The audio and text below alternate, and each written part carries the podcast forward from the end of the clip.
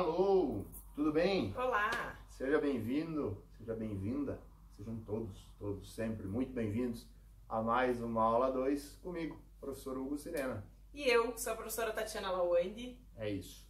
Nós estamos tratando, ou já tratamos em vários vídeos, do regime da comunhão parcial de bens, né? E nós enfrentamos algumas especificidades. Já tratamos lá em um vídeo específico sobre a regra geral, questões conceituais, o que é o regime e tudo mais. E aí nós estabelecemos até uma política de tratar em diferentes vídeos, para facilitar a compreensão, de especificidades ou de particularidades de diferentes tipos de bens, para saber se eles são ou não partilhados. Então, em um vídeo lá a gente tratou da valorização do imóvel particular, dos frutos é, derivados deste imóvel. FGTS. É, teve um vídeo sobre FGTS, sobre plano de previdência privada, enfim. A gente vai continuar nessa toada aí, trazendo diferentes ou novos é, conjuntos patrimoniais para saber se eles são ou não partilhados. E eu começo te perguntando: ações ou bônus que um dos cônjuges eventualmente tenha adquirido são ou não passíveis de partilha?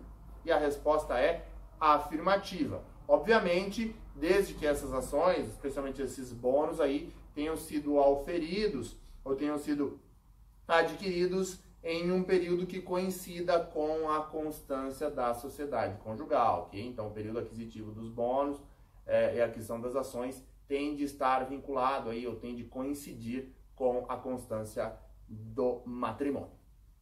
E as cotas sociais? Se eu sou sócia, por exemplo, de uma pessoa jurídica, de uma empresa, essas cotas uh, são partilháveis? Sim, são partilháveis. Então, cotas sociais são sim partilháveis. Então, aquelas empresas constituídas durante o casamento, que eu sou sócia, eu terei que dividir as minhas cotas com o cônjuge na hora do divórcio, tá?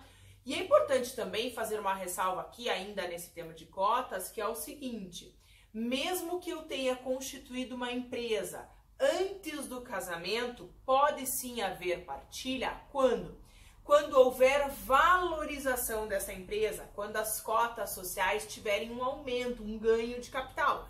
Então, uma empresa que valia X, agora ela vale X mais 10, esta valorização de 10 terá que ser partilhada mesmo que a empresa tenha sido constituída antes da constância do casamento. Outro tema importante que gera dúvidas: direitos autorais. Direitos autorais são ou não partilháveis? E aqui a gente precisa dividir. Uma coisa é a exploração, o uso destes direitos, a efetivação é, desses direitos autorais, propriedade intelectual, etc. E outra coisa são os lucros derivados desta exploração. Tá? Então, ah, um dos cônjuges é um grande autor, um escritor famoso, etc. O direito autoral ou a exploração destes direitos é uma questão particular que não será comungável. Mas os lucros derivados desta exploração, os proventos, os dinheiros recebidos nesta situação, aí sim se enquadrarão na condição de patrimônio partilhado.